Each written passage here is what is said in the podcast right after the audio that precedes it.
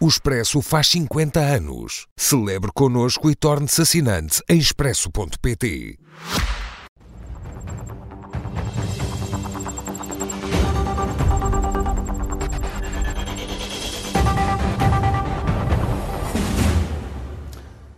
À segunda-feira, com Catarina Martins e Cecília Meireles. Minhas senhoras, boa noite, bem-vindas. Comecemos precisamente por esta questão e esta proposta do PS.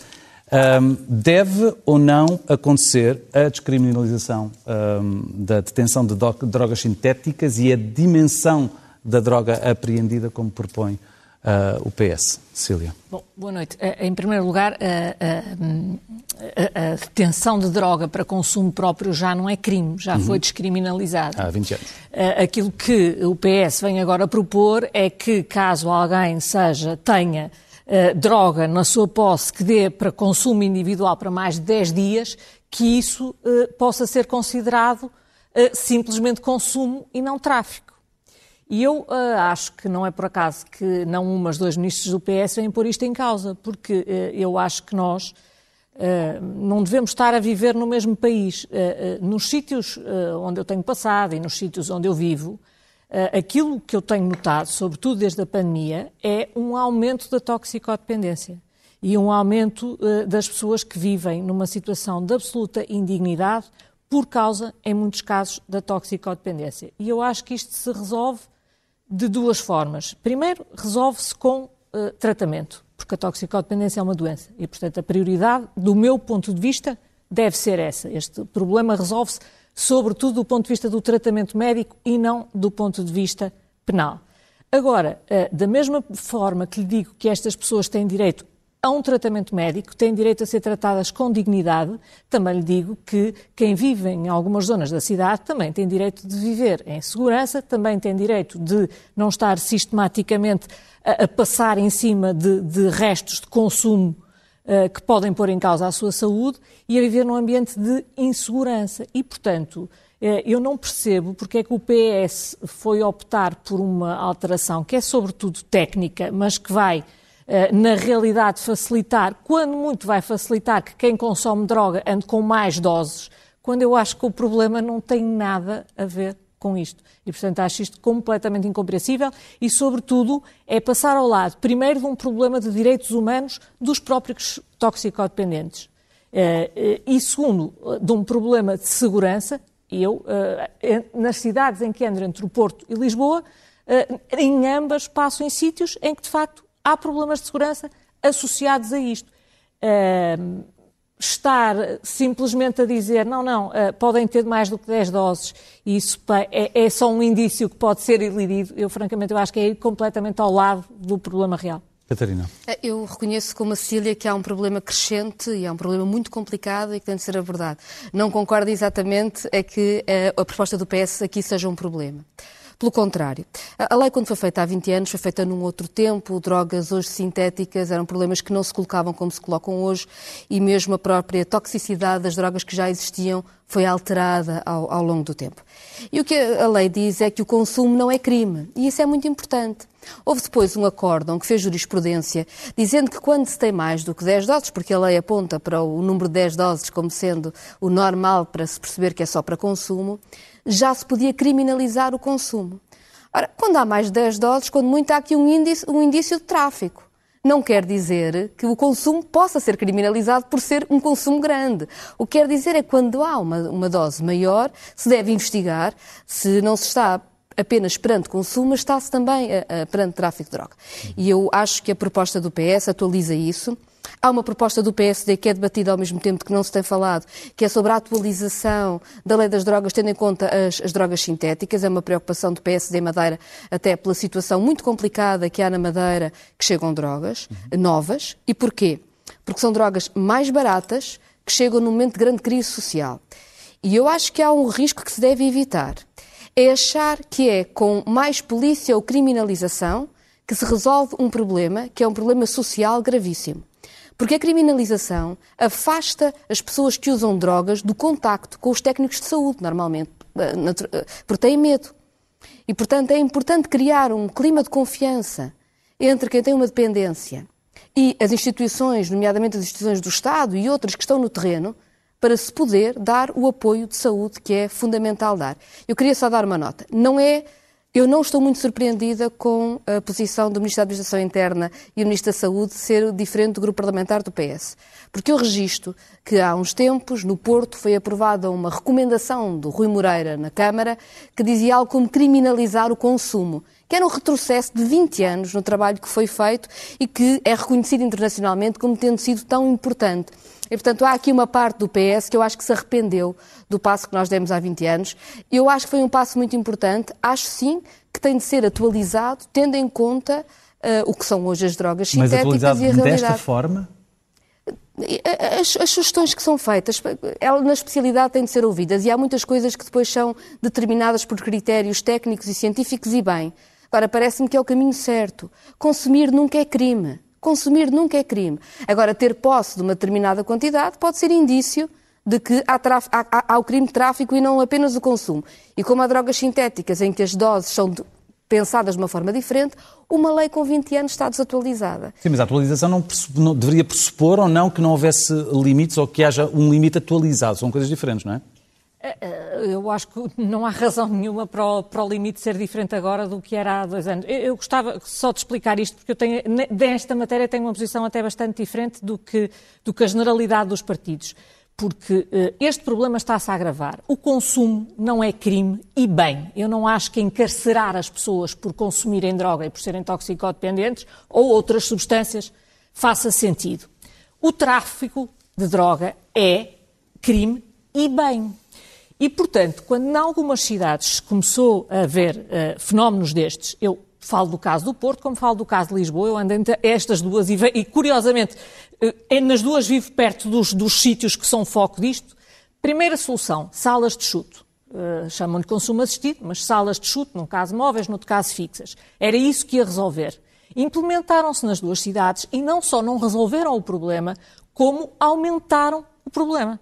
Portanto, o problema não era o acesso a técnicos de saúde. O problema está pior do que era. E naturalmente que eu me parece que se resolve com polícia, sim. Não é com polícia a perseguir as pessoas que estão completamente uh, uh, viciadas numa substância.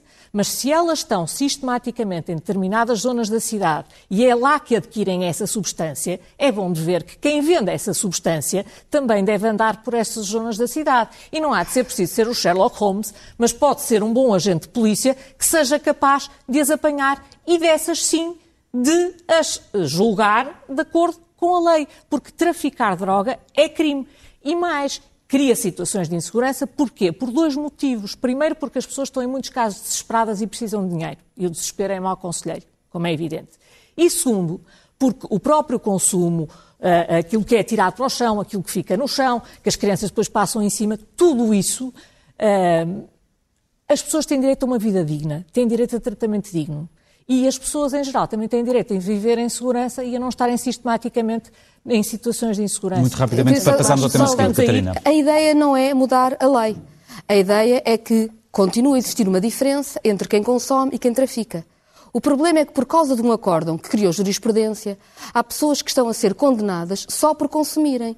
E isso a lei diz que não pode ser, com base nessa ideia do número de doses. Quando o número de doses é elevado, pode haver tráfico. E se houver tráfico, há um crime mas se só houver consumo, não há. E é só isso que se pretende. Pelo identificar manter... o que é que é tráfico e o que é que é consumo. Claro, se não houver limites, um número... na prática qualquer pessoa pode estar a consumir. imensa desculpa, mas há não? outras formas de identificar se há tráfico ou se há, ou se há é consumo. Acresce que as é? doses não estão pensadas para as drogas sintéticas que temos agora, aliás, para o bem e para o mal, porque o que era 10 doses há, há algum tempo, hoje uh, será muito mais. E, portanto, a lei está desatualizada. Agora chama a atenção para o seguinte: quem achar que é com polícia, criminalização do consumo resolve o problema, olhe para o Porto. Porque o que aconteceu no bairro da Pasteleira, com a polícia a entrar, foi, na verdade, com a polícia a entrar contra o consumo, e não, foi na verdade estender o problema. Uh, se o bairro da pasteleira tivesse foi multiplicar, não o multiplicar o problema. É tudo que se passa à volta da pasteleira. Com certeza, mas a polícia resolveu o problema. Já posso não garantir resolveu. que todos os furtos que lá acontecem não aconteceriam, porque as pessoas não, não, não a, furtam carros com A necessidade de segurança das populações é óbvia. O problema é que nós sabemos que tratar os fenómenos de toxicodependência como se fosse meramente um problema de crime e não houvesse um problema social e de saúde para abordar, o que tem feito é a multiplicação do problema. E nos últimos anos, com o desmantelamento que foi feito das instituições públicas que lidavam com as questões da droga, que foram muito desmanteladas e ficaram com muito menos gente, associada ao período da pandemia e ao aumento da crise social, o problema está maior que eu acho é que nós temos que aprender com o que correu bem no país e não com o que correu mal. Eu cresci nos anos 90. Eu lembro-me como era quando o consumo era crime. E era bem pior do que é hoje. Ah, mas eu não defendo de maneira nenhuma. Agora, tenho, uh, vi, em Lisboa vivo em Alcântara. No Porto ando muitas vezes ao pé da pasteleira e, portanto, eu, eu vivo este epicentro e o problema está-se a agravar. E polícia na rua não é para prender os toxicodependentes. É para impedir o tráfico de droga. Mudemos de tema, minhas senhoras. Eu gostava de vos pedir, porque o nosso tempo está rapidamente a avançar, a vossa opinião sobre esta discussão que está agora a ser gerada pelo PSD, que também o Chega hum, está a participar com a assunção de erros, me a dizer eh, coisas como as que já ouvimos nesta edição da noite, como, por exemplo, uh, o PSD e a direita a diabolizarem o Serviço Nacional de Saúde. Uh, o PSD apresenta várias propostas, entre elas contratualizar muito mais no setor privado e social, também a retribuição de trabalhadores médicos em função da produção realizada e dos ganhos em saúde obtidos. Queria ouvir a vossa opinião, Catarina. Bem, eu hoje registrei o elogio de Montenegro a Manuel Pizarro e percebe-se porquê o PS está realmente a fazer aquilo que o PSD propõe, que é transferir mais verbas do SNS para o setor privado. Ou seja, desistindo de negociar condições que fixem médicos, as negociações vão há 14 meses e o Governo é incapaz de fazer uma proposta aos médicos que permita que os médicos queiram ficar no SNS, desistiu disso e está a transferir cada vez mais dinheiro do SNS para os privados. Portugal gasta cada vez mais, não tem melhor resposta por causa disso. Nas propostas do PSD, desse ponto de vista, são um amontoado propostas genéricas, muitas já estão a acontecer, ou seja, contratualização com os privados, o PS está a fazer, um, eh, utilizar o PPR para camas de cuidados continuados e cuidados paliativos no setor privado e social já está no plano. Tem eh, algumas coisas mesmo muito uh, confusas, faz propostas que já existem, propõe, por exemplo, que sejam estabelecidos os tempos máximos de espera, que é uma, uma lei que já existe, foi feita pelo João Semedo, precisamente, e que é o que determina que quando o SNS não dá resposta, a pessoa tenha direito a ir a um privado paga pelo SNS, porque no momento se o SNS não responde, tem que ter direito. Outra coisa é se nós queremos um SNS público ou se o queremos desmantelar, que é uma coisa diferente. A proposta de, de, incentivos na carreira dos, na remuneração dos médicos de família existe numa parte, tem que ser generalizado, o Bloco tem proposto isso. Há, no entanto, uma nota que eu ouvi agora mesmo e que eu confesso que não li assim nos projetos e, portanto, espero que não esteja. Está a referir-se é, à entrevista ao Miguel Sim, que é indexar uh, o rendimento dos médicos ao, ao, aos anos de vida sem doença dos seus utentes. Isso tiraria qualquer médico das zonas mais pobres do país. Porque, como todos nós sabemos, e isso está é, cientificamente comprovado, o maior perigo para a saúde de uma pessoa é a pobreza. Um médico que esteja a trabalhar com uma população mais pobre vai ter mais utentes com menos anos de uh, vida com saúde. E eu bem sei que o médico pode fazer o melhor que puder. Mas o médico sozinho não combate a pobreza. E, portanto, essa ideia de, enfim, Achar que os médicos são bem em zonas onde as pessoas ganham mais parece-me absolutamente desastrosa. Cecília. Bom, eu eh, ainda tenho memória, ainda me lembro de ter ouvido esse, aí por volta de 2016 quatro partidos, uh, o Bloco de Esquerda era um deles, mas eram sobretudo liderados pelo PS, a dizerem que tudo ia mudar na saúde, a partir de agora a saúde ia ser prioridade, com uma absoluta diabolização do privado. SNS era o que era público e era o público que era defendido. Aliás, várias PPPs acabaram durante essa altura. Uh, outras medidas, como por exemplo as 35 horas, que não iam ter iam passar das 40 para as 35 horas, não ia haver diferença nenhuma. Promessas de que todos os portugueses iam ter médico de família. Estamos em 2023 e o resultado disso está à vista é este caos que nós vivemos, em que eh, até as grávidas quase precisam de um mapa para saber qual é a maternidade que está aberta no dia em que sentirem as dores de parto. Uh, portugueses, 1 milhão e 700 mil portugueses sem médicos de família e nunca houve tantos portugueses com seguros de saúde. E não é, não é de certeza porque estão mais ricos ou com mais rendimento, é porque sentem mais necessidade disso. E isso é, de facto, uma saúde para ricos e outra para pobres. Uh, aquilo que eu defendo, como se percebe e como se depreende que eu digo, é exatamente o contrário. E vai, em muitos casos, de acordo uh, ao, uh, em relação àquilo que diz o PSD. Eu, uh, é impossível ler o documento em 46 páginas e depois ainda vai por ali fora, portanto é, é impossível ter lido aquilo ao detalhe e, portanto, há, há coisas que são demasiado técnicas, mas também há uma coisa que eu sei, é que não há nada que tenha tantos diagnósticos como o SNS. O problema é que não tem tratamento. Ainda há pouco tempo uh, veio um novo ministro e ia haver um CEO e ia ser. Uh, eu gostava já agora de começar a ver resultados e eu quando falo resultados falo em números, não é por os números, não é por matemática, é porque eles querem dizer pessoas. Bem, é, era, era as um pessoas número, começarem dois, a, Duas grávidas que já foram entre ontem e hoje transferidas para o privado para, porque, porque no público porque, não note, eu tenho muito é, é, é muito, eu concordo em absoluto com a ideia da indexação aos resultados, só que é muito difícil indexar a resultados em saúde por causa exatamente disto eh, que a Catarina estava a dizer. Primeiro, porque as pessoas são elas próprias muito diferentes e, portanto, nós só podemos exigir os mesmos resultados a pessoas que partem de base da mesma forma. De, da mesma forma, um hospital no interior com poucos utentes é radicalmente diferente do Hospital de São João ou de Santa Maria em Lisboa. E aplicar os mesmos indicadores a ambos conduziria ao caos. E, portanto, nós temos que ter aqui um chamado benchmark que tenha a ver com a realidade. E isso é que, pelos vistos, está a ser muito difícil. Mas, uh, em algum momento, há até que se fazer. Eu também tive esperança em algum momento em que se mudasse o paradigma como se trata o SNS. Investi até bastante tempo da minha vida nisso. Devo dizer que, por exemplo, a lei de bases nunca saiu do papel. Ou seja, a, a ideia de que, do que o Partido Socialista poderia ter um novo olhar sobre o SNS, isso nunca aconteceu. O Partido Socialista fez várias promessas que nunca cumpriu, que foi deixando cair. E o que está a acontecer no Bloco de Partes de Santa Maria, eu acho que é, é emblemático de uma opção que eu acho que é errada do PS o, o bloco de parto está a encerrar mesmo antes das obras começarem. Antes das obras serem adjudicadas, já se decidiu que vai encerrar. E vai-se entregar as utentes a um hospital uh, privado. E a minha pergunta é porquê é que se encerra durante tanto tempo um bloco de partos para entregar ao privado? E no fim, vamos ter algum médico no público porque nestes meses todos, os privados vão estar a ser financiados pelo Orçamento do Estado para contratar os poucos médicos que nós ainda temos no SNS, quando metade dos obstetras deste país já está no privado. E o Partido Socialista, que deixou ir ao fundo todas as negociações sindicais que podiam dar condições aos médicos para eles ficarem no SNS, não lhes dá, e ao mesmo tempo fecha um dos maiores blocos de partos deste país, no maior hospital deste país, mais tempo do que é necessário, entregando as utentes e, naturalmente, todo o investimento financeiro do país aos privados que seguramente vão contratar os médicos. A minha pergunta é muito mais simples. Estas grávidas vão ser bem tratadas ou não? E se algum de nós acha que é tratar bem uma grávida, esta coisa intermitente de que há maternidades que umas abrem a uns dias, outras abrem a outros, e se isto é maneira de um é país funcionar. É uma coisa que não tem pés nem cabeça. Não, não Já não temos muito tempo, vamos ao terceiro tema para a nossa conversa, a questão dos juros. A taxa de juros de referência do BCE aumenta de novo este mês. Na semana passada houve o fórum do BCE aqui em Sintra, com a Presidente do BCE, Christine Lagarde, não deixar de todo de parte a possibilidade de vir a ter de continuar a aumentar um, as taxas de juros, sendo que a inflação tem vindo progressivamente a cair. Pergunto, há pressa do BCE e da alta finança de chegar aos 2% de benchmark de inflação?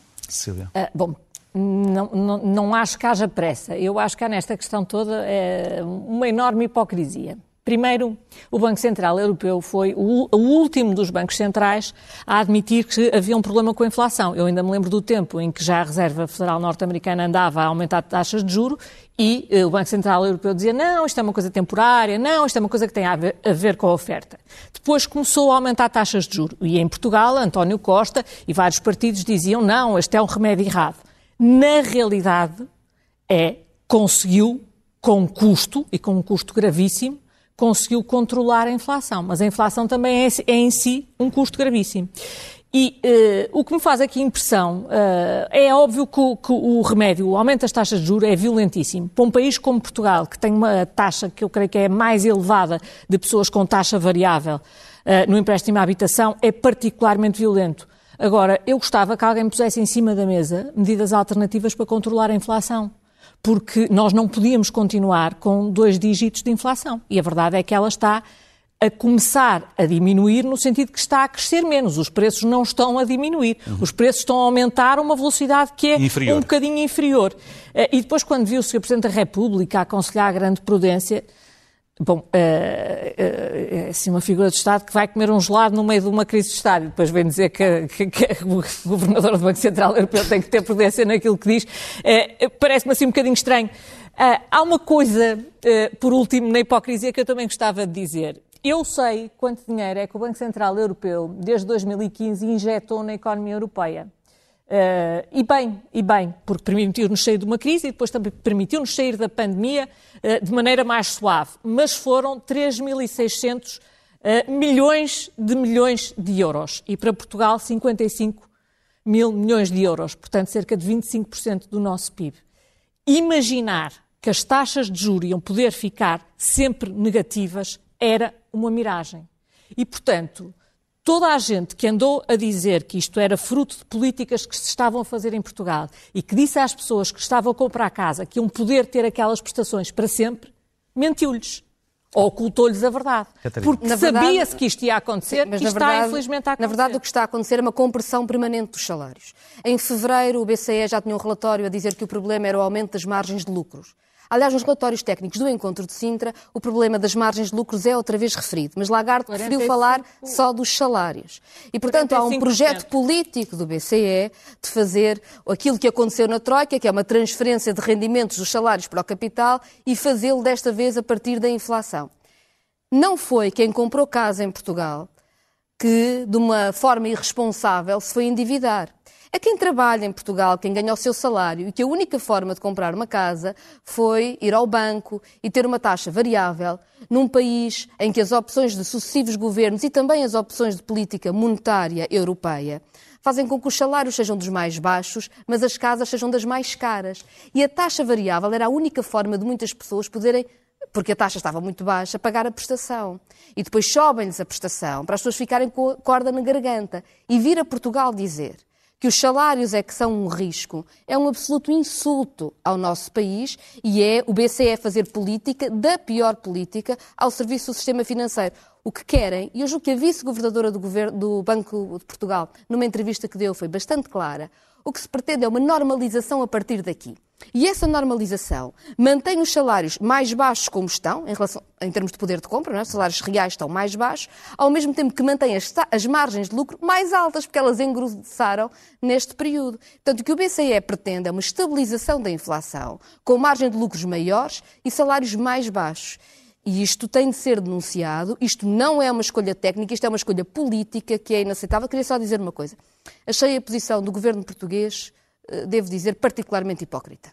Porque eu lembro-me de António Costa também ter dito que a inflação era transitória também ter negado que existiam lucros excessivos e também ter dito que não aumentava salários porque isso é que ia provocar a inflação. António Costa fez parte da história que foi contada às pessoas sobre este ciclo inflacionista, que é uma história que é mentira e que neste momento está a assaltar quem trabalha, quem constrói a riqueza e o país. E agora a Ministra da Presidência diz vai continuar o governo português com os apoios uh, como entende. São tão poucos. É, os apoios não são, combatem o, sintoma, não, não, não combatem a causa, são coisas completamente diferentes.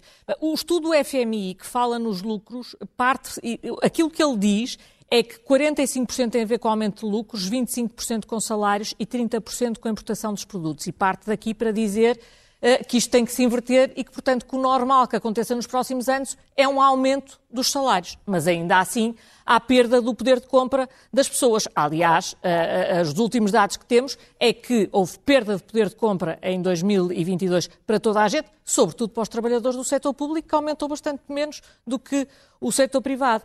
Agora, eu continuo a dizer, Qualquer pessoa responsável e qualquer político responsável sabia que taxas de juros negativas não existem durante 10, 20, 30 anos, que é o tempo que demora a pagar uma Era casa. por isso que se podia ter deixado o preço da habitação portanto, subir como subiu em Portugal. Devia-se ter dito às pessoas, pois ele subiu sobretudo na, na, naquela época eh, entre 2016 eh, a 2022. Portanto, eh, de facto não se devia, mas eu, como não estava no governo nessa altura, nem apoiava o governo, não, não tinha poderes para fazer isso. Uh, nós continuamos a ter regimes fiscais para residentes não habituais, continuamos a ter vistos gold ainda com outros nomes escondidos em fundos imobiliários, continuamos a ter uma lei do arrendamento que permeia quem expulsa para fazer novos contratos de arrendamento por preços eh, muito altos. Foram tomadas algumas medidas para proteger as famílias, mas não se alterou o, não se alterou o mercado imobiliário. E isso é fundamental. Sobretudo neste não momento, se construíram casas. Neste momento, aumentar salários e baixar os preços das casas é fundamental. E ter casas vazias também não ajuda nenhuma economia e há muitas casas vazias. Catarina Martins, Cida Amarelos, minhas senhoras, muito boa noite. Muito obrigado. Vamos fazer uma nova pausa na edição da noite. Já voltamos à sua companhia. Até já.